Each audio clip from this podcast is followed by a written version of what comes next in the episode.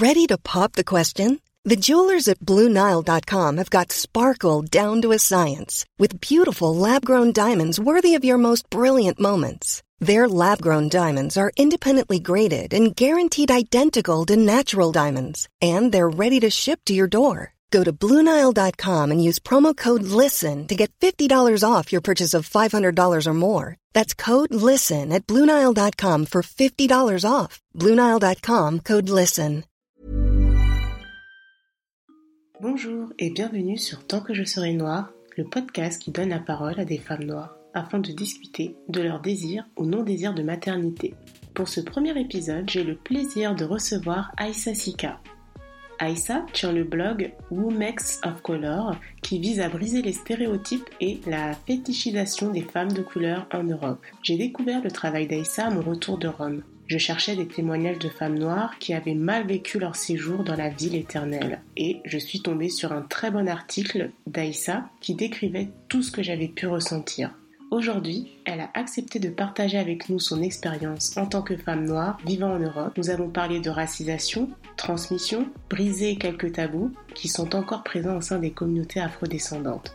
Puis enfin, nous avons parlé de son désir de maternité. Bonjour Aïssa, est-ce que tu pourrais te présenter? Je suis une blogueuse et ça fait euh, depuis 2018 euh, que j'ai lancé mon blog et ça s'appelle euh, Womex of Color. Alors en fait en anglais c'est le diminutif pour dire women and trans women parce que j'ai envie d'inclure les, les femmes euh, racisées mais aussi les femmes transgenres. Donc euh, j'ai commencé parce que je trouvais que les médias en général euh, sont plutôt très en retard et véhiculent toujours ces stéréotypes, toujours ces clichés. Et je me dis mhm. que si j'ai envie de changer quelque chose, ben je préfère le faire moi-même parce que si j'attends, je pense que je peux attendre toute ma vie. Et euh, donc j'ai commencé par, euh, j'avais commencé mon projet par interviewer seulement les femmes euh, afrodescendantes. Mais après je me suis dit, bah déjà à Berlin la communauté afrodescendante est très limitée. Et aussi je me suis dit peut-être que je me ferme la porte aussi à d'autres histoires qui méritent d'être entendues. Et après, j'ai élargi pour les femmes racisées en général. Je parle vraiment de différents sujets. Donc, par exemple, mon dernier article, un de mes derniers, c'est j'avais interviewé une chanteuse afro-américaine et espagnole à Madrid. D'accord, super et euh, qui euh, fait euh, de la musique folk. Et du mhm. coup, elle parlait de sa carrière, comme quoi pour elle c'était un peu plus difficile de s'imposer parce que c'est une femme racisée, que voilà, qu'ils ont, il y a aussi un, côté paternaliste et te dire qu'est-ce qu'il faut mhm. faire. Et aussi un autre article que j'avais, que je suis en train de travailler en ce moment, c'est une fille qui fait du kempo karaté. C'est un sport qui est pas du tout connu et euh, c'est pas du karaté, c'est une autre version, c'est c'est un autre art martial et je suis en train de travailler là-dessus et, et voilà.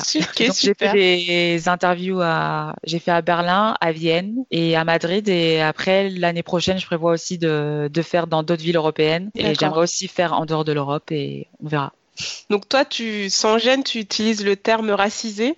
Est-ce que tu veux l'expliquer euh, rapidement euh, C'est quoi être racisé pour toi? Ouais. Enfin, je l'ai découvert euh, avec une fille que j'avais interviewée justement, qui fait partie d'un collectif qui ont qui ont un magazine féministe intersectionnel. Parce qu'en fait, je connaissais pas ce terme, mais je mhm. détestais le, le, terme femme de couleur. Parce que le problème, le terme de femme de couleur, ça renvoie à l'époque coloniale, ça renvoie à la femme, à toutes les femmes euh, euh, racisées qui ont été euh, exploitées sexuellement, etc. Et du coup, je dirais que pour moi, le terme femme racisée, c'est toutes les personnes qui, par, euh, qui est due à leur genre et due à leurs origines ethniques, euh, subissent beaucoup plus de discrimination et ont, et ont aussi cette, enfin, vont, c'est en fait, c'est ensemble, si tu veux, c'est, mm. c'est un tout en fait, mais ça, ça va beaucoup jouer sur, sur les deux parce que l'influence l'autre, le sexisme influence le racisme, etc. Enfin, tout est lié. Donc, euh, je dirais que c'est plutôt ça, oui.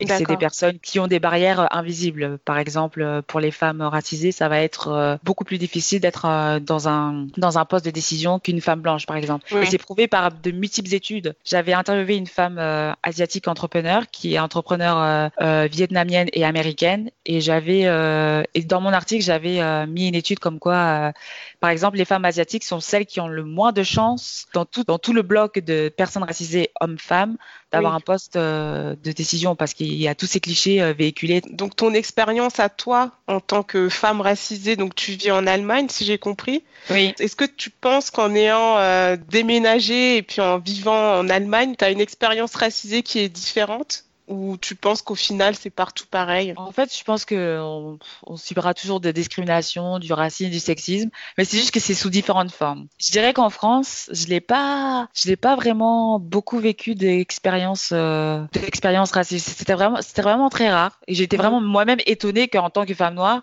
j'ai pas vraiment eu beaucoup d'expériences euh, racistes en France. Ma mère m'a beaucoup guidée dans la façon d'être. C'était quelque part un peu copier le, le, comportement de ton, ton interlocuteur, de exactement imiter la même gestuelle et comme ça, il te, et parce que j'ai eu affaire à beaucoup de personnes blanches, vu qu'on est en France, il y a aussi beaucoup de blancs, mm. et qui me disaient toujours, mais toi, t'es pas comme les autres. Mais toujours cette petite phrase super sympathique. Que je dis, c'est très sarcastique, c'est pas sympathique du tout. c'est très connoté euh, raciste. Hein. Mais... Je pense que, et c'est pour ça que je demandais si, euh, en termes d'intégration, entre guillemets, quand tu es racisé en France ou bien dans un autre pays européen, du fait qu'ils ont peut-être pas la même histoire, en termes d'intégration, bah, tu vis une meilleure expérience, entre guillemets. Oh là là là là là.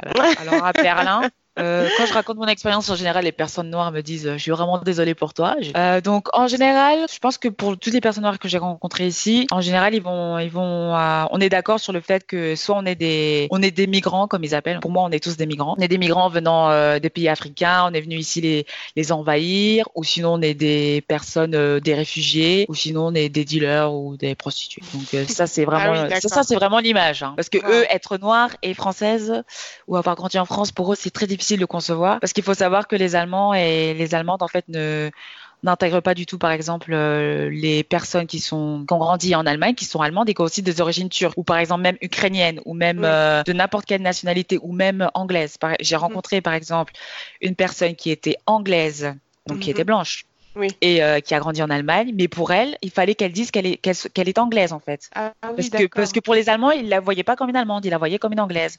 Où j'avais rencontré un Ukrainien et enfin, il était là depuis euh, depuis qu'il était petit et il était toujours ukrainien. Ah il se considérait comme ukrainien parce que parce que pour eux en fait, tu n'es pas allemand à partir du moment où où tu n'as pas de deux parents allemands. Ils sont vraiment restés sur cette euh, définition. Euh, ah ouais, Même si tu as le passeport allemand, euh, que tu as grandi ici, tu es né ici, peu importe. voilà, donc c'est très. c'est très. Il y a beaucoup de problèmes de, de, au niveau de la suprématie blanche. Parce que l'éducation allemande, en fait, est un vrai problème parce que je pense qu'ils ont une enfin, j'ai vu que l'éducation était très portée sur euh, on est meilleur que les autres. Ah oui. c'est dû c'est dû aussi à l'histoire parce que avec mm. Hitler, il y a y a tout cette euh, cette espèce de ce bourrage de crâne quand on te dit oui, tu es meilleur que les autres. Et, et les Allemands le disent en blaguant, mais au final, c'est pas une blague et quand me le et quand ils me le disent comme ça en blaguant, je dis non, c'est pas drôle en fait ce que tu dis parce que tu enfin quelque part tu te dis que oui, tu es supérieur aux autres et t'es un suprémaciste blanc au final. Berlin, c'est clairement, il n'y a pas trop, enfin, s'il y a la végétisation, mais c'est, je pense que c'est plus, euh, c'est plus subtil, vraiment plus subtil, mais euh, mhm. je fréquente pas trop d'Allemands, d'hommes allemands pour en savoir plus. Mais c'est vraiment le côté qu'est-ce que tu fais là, quoi. Vraiment, ça, ça tu le sens. Et en plus, tu es à Berlin, tu es dans la ville la plus euh, multiculturelle, donc tu as quand même des expériences assez intenses. Et aussi, pas que des personnes noires, aussi toutes les personnes racisés en général qui, qui soit se font insulter. Euh, mhm. Voilà, ça peut aller jusqu'à même euh, vouloir te frapper. Donc, euh... enfin, moi je dirais que Berlin c'est pas trop une ville non plus euh, super euh, sûr pour une personne racisée. Je dirais que c'est une ville normale, mais je dirais pas que c'est une ville sûre. Si t'arrive quelque chose, je pense pas qu'il y ait beaucoup de gens qui, qui, vont, te défendre. Oui. oui. voilà. Du coup, euh, si on commence par ton schéma familial, donc euh, tu, tu as dit que tu étais une jeune femme, je crois que tu as 28 ans, c'était ton anniversaire. J'ai 27, ça ne me vient 27, pardon. donc 27 ans. tu es une jeune femme. Est-ce que tu es issue d'une fratrie ou tu es fille unique? Alors, j'étais fille unique jusqu'à mes 17 ans. Après, j'ai eu mon petit frère qui a entre 9 et 10 ans, je me rappelle plus très bien. mais, voilà, il est plus jeune que moi et, oui. Et quand je disais ça aux personnes noires, ils me regardaient en mode mais tes parents là, qu'est-ce qu'ils font là? Parce que fille unique et une personne noire, ils ont ils ont jamais vu ça de leur vie. Donc euh, tu l'as vécu du coup euh, au sein de peut-être ta famille élargie, tes amis, euh, tu te sentais pointé du doigt? Non, c'était juste que pour eux c'était vraiment pas habituel quoi. C'était pas le parce qu'ils ont tous le cliché de oui quand t'es une personne noire t'as je sais pas combien de frères et sœurs. Enfin je trouvais que je trouvais que les la enfin je trouve que en général la communauté noire en France des fois ils se ils se contentent trop au cliché quoi. Enfin je trouve que mmh. limite ils vont ils vont euh, ils vont devenir le stéréotype que qu'on leur dit quoi. Enfin je trouvais ça intéressant leur réaction mais aussi désolé un petit peu le rapport entre je suis moins noire que toi parce que du coup. Euh... Pas que être noir, c'est euh, avoir plein de frères et sœurs. Enfin, c'est mm. assez réducteur. Est-ce que ton droit d'aînesse, euh, tu l'as bien vécu du coup, vu qu'en plus euh, vous avez une grande différence, ou tu te, tu te sens même pas vraiment présente dans la vie de ton petit frère? Ben, Je peux pas être vraiment présente parce que je suis à Berlin en général et mm-hmm. lui il est, il est en France. Mais ce que j'aime pas dans les, par contre, dans, dans certaines familles africaines, c'est le traitement différent que tu fais entre quand c'est une fille et quand c'est un garçon. Donc là, je sais que par exemple, mon petit frère, il a 10 ans et il peut aller dormir chez des copains, tout va bien. Mhm. Mais moi, quand j'avais son âge, je pouvais pas aller dormir chez les copines. et oui, et que je peux apprendre des choses, des petites filles blanches et tout ça, tatati tatata, et ça peut me pervertir. Donc euh, j'ai trouvé ça, je trouve assez là. Je n'en ai pas encore parlé euh, avec mes parents, mais un jour j'aborderai ce sujet euh, sérieusement.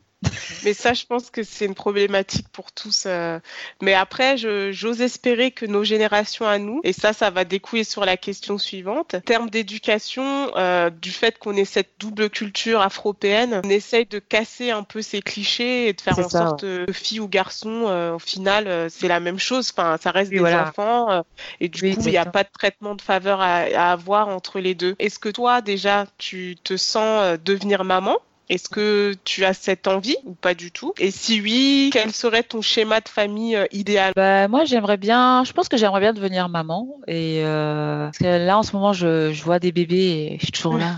à chaque fois, tous les hivers, je suis en extase sur les bébés, je ne sais pas pourquoi. Mais j'ai vraiment, j'ai vraiment envie de venir. Mais je pense que avant de devenir maman, il y a beaucoup de personnes qui devraient prendre soin d'elles et aussi euh, parler de leurs euh, problèmes, que ce soit des traumatismes, tout ce qu'elles ont vécu qui a été assez problématique et difficile pour eux.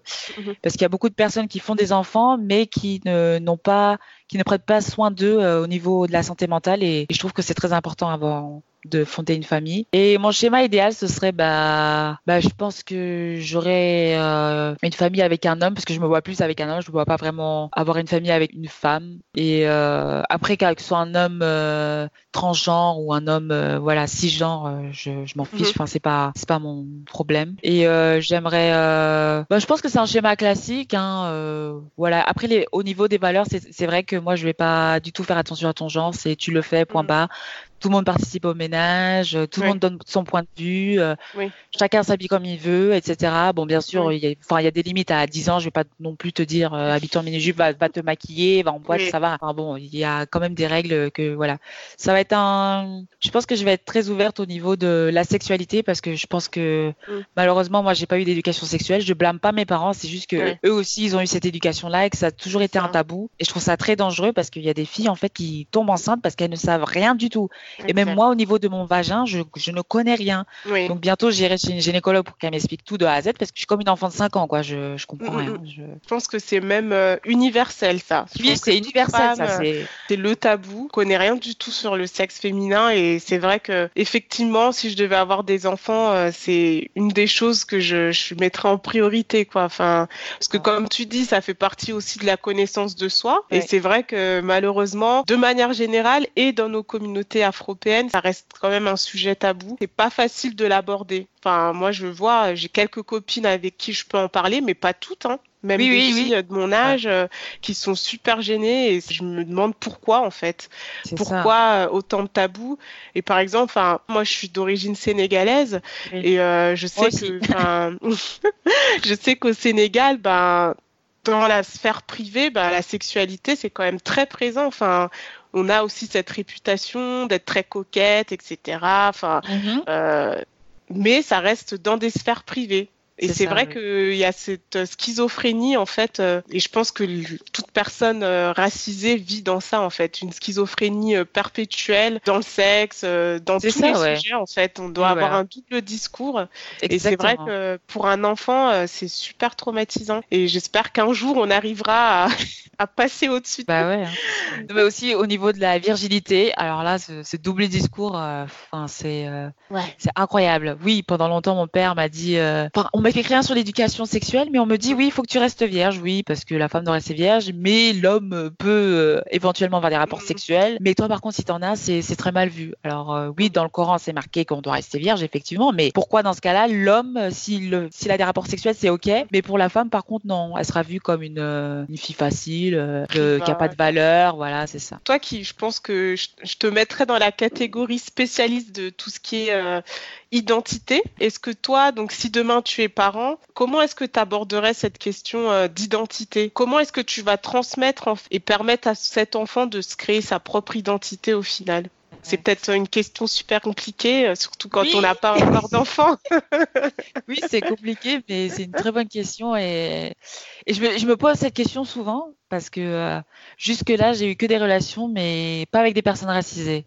Et euh, je, me suis dit, je me suis dit, mais ça va être très compliqué parce que je suis quand même très attachée à ma culture euh, sénégalaise aussi, la, la d'où je viens au Sénégal, c'est, c'est aussi une culture animiste, donc je suis, j'aime, j'aime vraiment, j'aimerais vraiment beaucoup transmettre tout ça, mais je pourrais pas tout euh, non plus euh, transmettre parce que j'ai aussi vécu en France et je transmettrais une culture française, mais mon, mon, mon rapport avec l'identité française est très compliqué, donc euh, donc ça va être ça va être un challenge déjà de, de me dire qu'est-ce que j'ai envie de transmettre et, et ce rapport complexe que j'ai avec l'identité française et comment je vais pouvoir gérer cette complexité. Est-ce que je vais pouvoir est-ce que j'ai vraiment envie de parce que pour moi si je transmets cette culture ça, voudra dire que je suis quelque part vraiment assimilée. Mais d'un autre côté je me dis non j'ai grandi quand même dans ce pays c'est quand même mon pays donc je devrais pas voir ce point de là mais donc c'est un petit peu compliqué et euh, pour la culture sénégalaise, j'ai pas non plus grandi au Sénégal. J'y vais pendant les vacances et c'est totalement euh, différent et j'y mm. vais, j'y vais pas souvent non plus. Et euh, je pense que je pense que je peux leur transmettre quelque chose en racontant tout simplement mon histoire et celle de mes parents mm. et celle de leurs arrière-grands-parents. Je pense qu'ils auront vraiment des réponses à leurs questions, pas toutes les réponses, parce que par exemple s'ils grandissent en Allemagne, c'est différent, vraiment différent d'être une personne racisée en Allemagne qu'en France. Donc du coup, il y aura, il y aura des choses auxquelles ils pourront se reconnaître et d'autres non, ils pourront pas mm. s'identifier et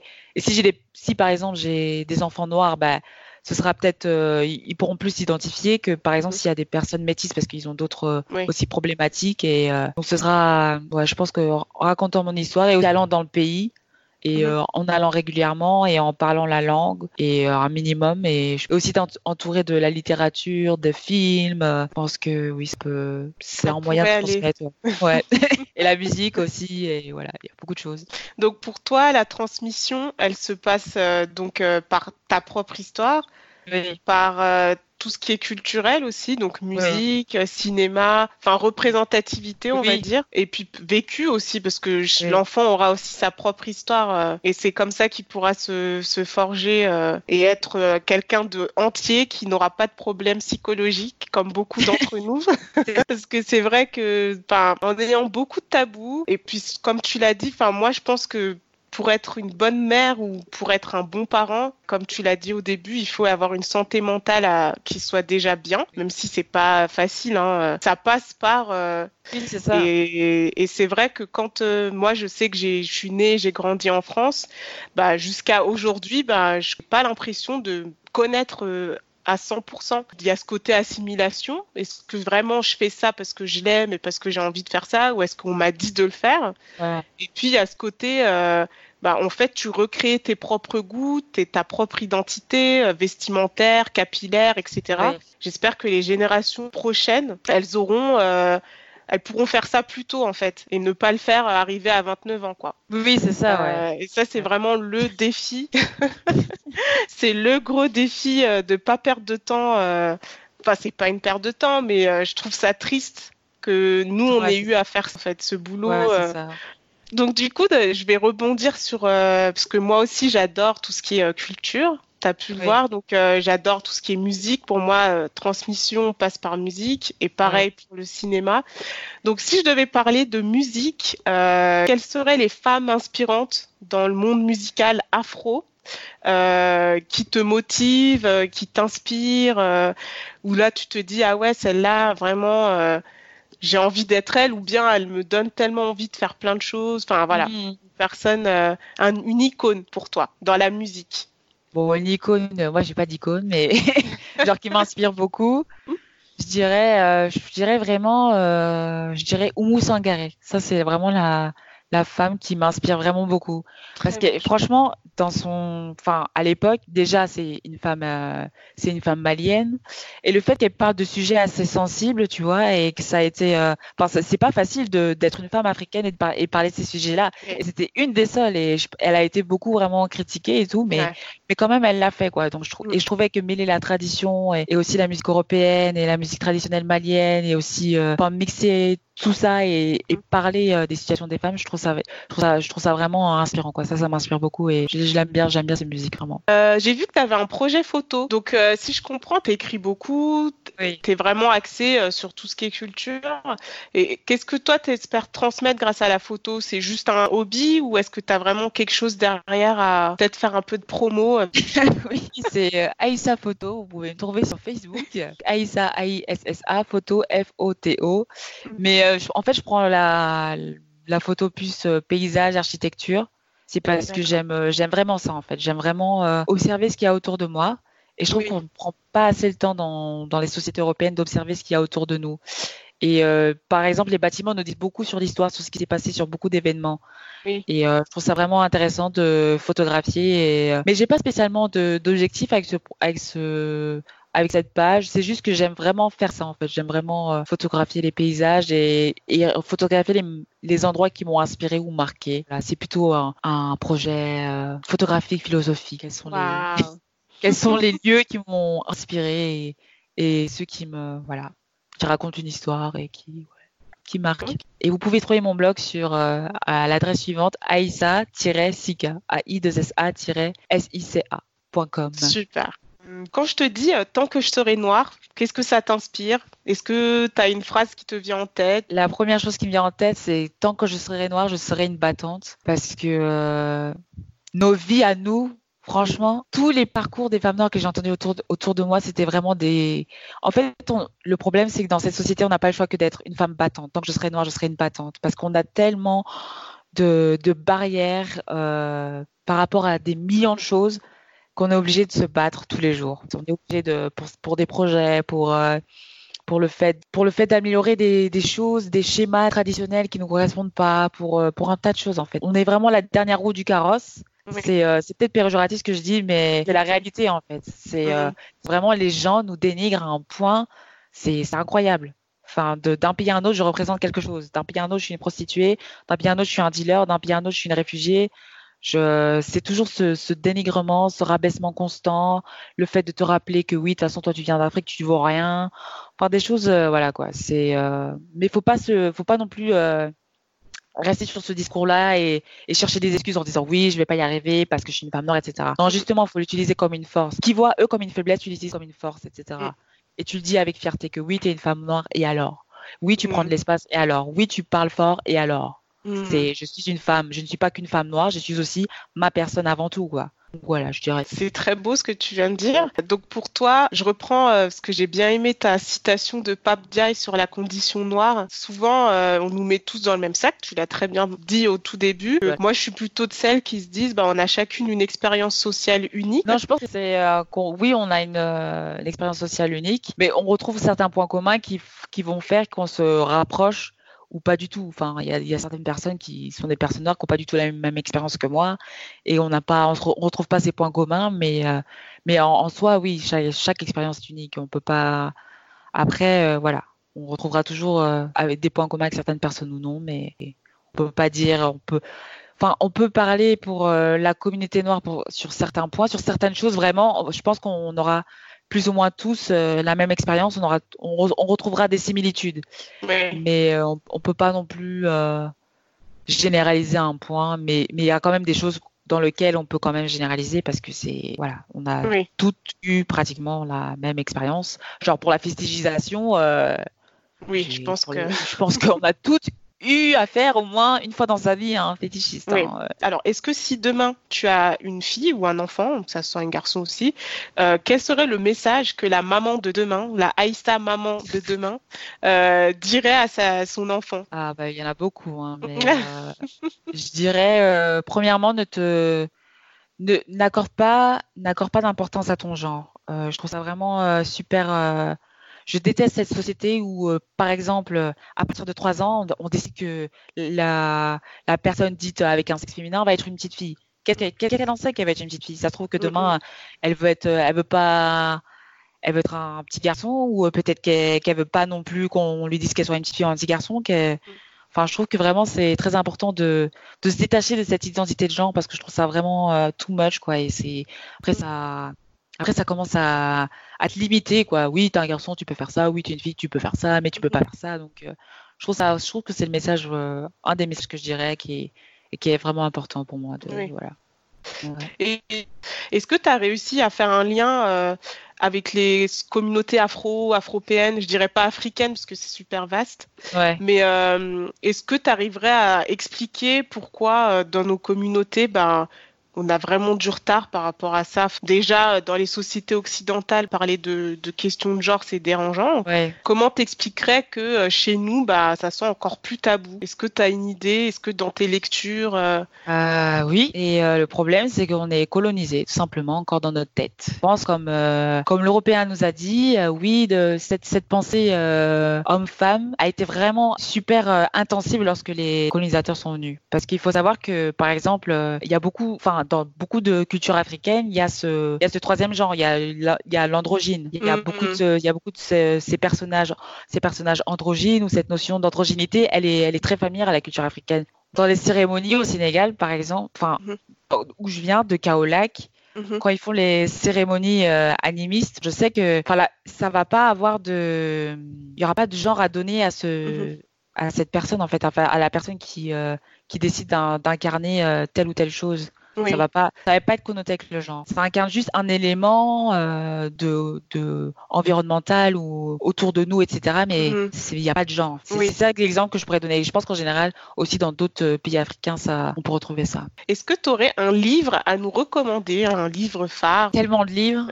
euh, bon, je dirais qu'Afrotopia, celui qui ne lit pas, franchement, euh, il faut le lire. C'est Fel Wilsar qui, moi, je dirais, moi, je l'ai compris d'une manière qui met en perspective ce que l'Afrique pourrait devenir, comment c'est ce processus de décolonisation au niveau culturel, économique, social. C'est vraiment un truc euh, qu'il faut lire. Et là, en ce moment, je suis en train de lire euh, Franz Fanon, Les Damnés de la Terre. Je trouve ça assez assez compliqué à lire, franchement. Je, je pense que c'est sa manie, son style d'écriture que je suis pas habituée parce que je suis habituée à lire des trucs très classiques littéraires, genre Zola, mhm. Balzac, etc. Mais euh, je pense que c'est aussi un livre qui qui en dit beaucoup qui en dit beaucoup aussi sur la décolonisation et comment c'était vu à cette époque, dans les années 60, parce que c'était vraiment tout frais et qu'on est encore euh, dans cette euh, dans ce processus là mais euh, je trouve que aussi c'est un c'est un livre à lire. Et tu disais que tu as beaucoup lu du Zola du Balzac. Est-ce que tu as eu une africanisation de ta bibliothèque au fur et à mesure des années? Ah, alors il faut savoir qu'en fait mes parents ils avaient ils avaient aussi des, des en fait ils avaient une bibliothèque. Ils mhm. avaient les auteurs, les, auteurs français. Donc ma mère me disait bon, tu vas lire ces livres parce que pour montrer aux blancs que voilà, Hein, que parce qu'elle m'a dit malheureusement tu es en France Aïssa et qu'il va falloir euh, mm. il va falloir faire semblant d'être assimilé et d'avoir aussi de montrer que tu as une certaine culture. Donc tu vas lire les livres classiques etc donc elle m'a elle m'a poussé sur ça. Mais aussi il y avait beaucoup d'auteurs euh, africains oui. Euh, dans la bibliothèque. Donc ça donc j'ai pas fait une africanisation. J'ai été habituée à ces auteurs africains. C'est juste que comme c'était des thèmes assez des fois je, en fait je, je lisais j'avais genre 10 ans mais je comprenais pas vraiment ce qu'ils disaient au niveau de de beaucoup de choses de, de l'afro euh, de l'afrocentrisme ou de panafricanisme mm-hmm. ou, ou des ou des, des choses qui se passent dans, dans la société par exemple sénégalaise mais que je pouvais pas comprendre parce que j'étais trop petite en fait mm-hmm. et euh, par exemple ils avaient euh, ils avaient le livre Amadou Ampateba, l'enfant Peul. oui, mais je comprenais rien, donc du coup, il faut, que je le lise, par exemple. des livres comme ça, donc je pense que ouais, c'est. Enfin, depuis que je suis petite, je suis habituée aux auteurs africains, donc ça m'a pas. Euh, pas particulier. Enfin, j'ai pas fait ce processus d'africanisation. Je vais commencer ma chaîne YouTube. Euh, ça s'appelle Ram et euh, Ram by Aïssa Sika. Ça veut dire, Ram en Sénégal, ça veut dire savoir connaître. Mm-hmm. Et en fait, c'est juste, j'ai dit en Wolof en, en Wolof, ça veut dire, si je, commence à dire en sénégalais. Euh... Le débat. Oh là là là là là, vous voyez, là, je suis encore colonisée. Non, mais... c'est ça, c'est le fait de parler plein de langues et du coup, tu mélanges tout et n'importe quoi. Bref, on dit, oui, la langue Wolof, la langue, la, la, la langue, la, une des plus parlées au Sénégal. Mm-hmm. Et, euh, Et du coup, euh, c'est pour parler de, enfin, de sujets différents, de, par exemple, euh, de sujets qui vont être euh, qui vont être reliés à mon blog, mais aussi de sujets que j'aimerais bien parler moi, par exemple au niveau de ce qui se passe au Sénégal, par exemple, je sais pas la place de la femme, par exemple, mm. la série là qui a fait polémique, la maîtresse d'un homme marié, ce que j'en pense et tout, mais des choses comme ça pour donner mon avis et. D'accord. voilà. Ah, c'est écrit X-A-M et by B-Y-I. Ok, bah, je mettrai les infos. Euh, super. Mais ce que j'aimerais ajouter, c'est que vraiment, je trouve que c'est que c'est important que pour les personnes noires, euh, qu'elles soient caribéennes ou africaines, de vraiment se rapprocher de leurs racines. Parce que tu trouveras tu trouveras des réponses que dans, dans la culture européenne, tu ne pourras pas trouver où que tu vis, que ce soit que tu sois au Portugal, en Espagne, en Italie, en France, tu pourras pas trouver. Il faut que tu vraiment te rapprocher des, des racines. Genre, par exemple, c'est un truc, bon, il y a des gens, ils y croient, ils y croient pas, mais j'ai beaucoup, j'avais beaucoup eu de mal pendant je sais pas combien de mois à dormir. Je faisais mmh tous les jours des cauchemars. Donc j'avais euh, j'avais regardé euh, au niveau de de la culture sérère parce que c'est mmh c'est où je viens euh, au Sénégal, on, les sérères ils sont plus localisés au niveau du sud du Sénégal. Et je, je, regarde un peu la, la, la manière dont parce qu'ils ont une religion à eux mmh et l'animisme ils ont leur dieu etc les totems, enfin ils ont ils ont leur pratique à eux. Mhm. Et j'avais vu quelque chose, euh, je lisais et que c'était euh, une prière qu'ils disaient avant de dormir. Il y avait tout un rituel à faire. Ils mettaient le pagne et tout ça et tout ça. Moi j'ai pas le pagne du tout, mais il y avait disaient la prière tous les soirs. Mhm. Et, euh, et, et en fait c'est contre les cauchemars. Parce que pour eux, le rêve, c'est euh, une, continuité, une continuité de la réalité. Et moi, je l'ai toujours aussi vu comme ça. C'est, ça, ça, ça, ça, stoppe pas, en fait. Contre les cauchemars, ils disent une prière avant de dormir. Et depuis que je fais cette prière, que je récite cette prière plusieurs fois tous les soirs, je ne fais plus de cauchemars. C'est un truc de dingue, en fait. Et moi, même, j'y croyais pas. Je me suis dit, bon, je vais le faire, mais bon, euh, mmh. j'étais, pas convaincue. Je l'ai récité, mais c'était pas quelque chose, parce que c'est pas du tout familier pour moi. Et quand, et quand j'avais arrêté cette prière, genre quelques jours, j'avais fait des cauchemars. Ah et dès que j'ai repris, j'ai plus fait de cauchemar donc c'est et je dors vraiment profondément et je suis pas perturbée etc donc euh, je trouve ça vraiment euh, je trouve ça fou en fait parce que c'est c'est vraiment quelque chose que je j'y crois pas forcément je suis mm. pas familière donc je je connais pas etc donc je me suis dit bon euh, mais je trouve ça vraiment incroyable quoi donc je pense que c'est vraiment important en fait de pas oublier d'où on vient de, de, vraiment essayer de de se rapprocher au maximum mm. de la culture mais aussi de voir il y a des choses qui sont qui sont vraiment comme la sexualité que vraiment il faut euh, il faut changer quoi. Oui. Donc, euh, voilà, il y a des choses à garder, mais il y a aussi des choses euh, à changer. C'est vrai que bah après c'est on a quand même cette chance grâce aux réseaux sociaux, et, on a des espaces à nous. C'est sur internet quoi, genre n'importe qui peut ça. mais là-dessus donc. Exactement. non non mais c'est c'est fou parce qu'il y a quelques années il fallait passer par les médias mainstream. Et j'avais, oui, il y a un point que j'ai pas abordé. Qu'est-ce que tu penses, toi, du fait de ne pas avoir d'enfants en tant que femme noire? Oh là là, je pourrais en parler des heures de ce truc. Alors là, franchement, je, n'ai jamais personnellement rencontré une femme noire qui n'avait pas d'enfant parce qu'elle l'a choisi. En général, c'était juste parce qu'elle pouvait pas, elle était stérile. Oui. Mais euh, une femme noire qui ait choisi de ne pas avoir d'enfant, j'aimerais vraiment rencontrer cette personne. Parce que franchement, un jour, j'ai dit à ma mère, euh, oui, bon, je sais pas si j'aimerais avoir des enfants, peut-être que je me vois plus seule, mais ça a été, euh, ça a été la panique totale. Elle m'a dit, mais Aïssa, mais qu'est-ce qui se passe? On peut pas vivre sans enfant. Mais la maternité, c'est, obligatoire. C'est, quelque chose de merveilleux. Enfin, m'a sorti tout un discours sur, euh, alors que j'ai juste mentionné comme ça. Enfin, je, je me cherche. Donc, je me dis, ça se trouve peut-être que je n'aimerais pas avoir des enfants. Je dis ça aujourd'hui, mais peut-être que demain, j'aimerais pas en avoir, en fait. Donc, euh, je trouve ça, en fait, je trouve ça vraiment cette pression mise sur, euh, dans nos, dans nos, communautés en général sur le fait que oui, tu dois avoir des enfants, tu dois te marier. Mm. Alors le mariage, n'en parlons pas aussi. ben, je trouve que vraiment c'est c'est vraiment dur en fait que quand tu veux te quand tu veux faire un autre schéma, mm. par exemple si tu as envie d'être polyamoureuse et que tu as envie de dire bon bah je décide de d'avoir plus d'avoir des relations sérieuses mais avec plusieurs partenaires, ça va être ça va être super mal vu. Voilà, il y a ce double discours, mais après, par exemple, si l'autre, euh, ton, ton, frère décide d'être polygame, là, par contre, euh, oui, bon, il respecte quelque part la tradition. Donc, euh, je trouve que voilà, il y a toujours ce, les femmes noires, vraiment, c'est vraiment difficile pour nous de se détacher du schéma traditionnel si mm. on n'en a pas envie, parce qu'on va se, parce que la famille aussi, pour nous, c'est très important. Parce que c'est parce qu'on vit en communauté en fait. C'est mm. nous, c'est le communautarisme, ce n'est pas l'individualisme du tout. Du coup, ça nous détruit parce que mm. ça a rien à voir avec comment on vit nous. Et après, tu te retrouves constamment en deux chaises, tu te dis, mais oui, mais d'un côté, j'ai envie de, de vivre ma vie, mais d'un autre côté, euh, mm. c'est la vie en communauté, quoi. Donc, euh, comment je fais? Donc, euh, après, il y a plein de gens qui commencent à, avoir ce double discours et à cacher leur vie. Enfin, c'est vraiment difficile, quoi. je trouve que, franchement, faut arrêter de, de mettre cette pression sur les femmes, quoi. C'est ça. Mais qu'est-ce que tu répondrais à quelqu'un qui va au contraire te dire qu'une femme qui ne veut pas d'enfant, bah, c'est une femme noire occidentalisée au final. C'est réducteur de la femme noire. Quand je la femme noire, c'est la maman, elle a je sais pas combien d'enfants. au bout d'un moment, il euh, faut voir la maternité autrement, quoi. Je sais pas. Donc voilà, bah merci beaucoup Aïssa. C'est de rien. merci à vous d'avoir écouté ce premier épisode. N'hésitez pas à vous abonner, liker et partager si ce dernier vous a plu. Vous pouvez commenter sur la page Instagram tant que je serai noire. Je vous dis à dans un mois pour un nouvel épisode.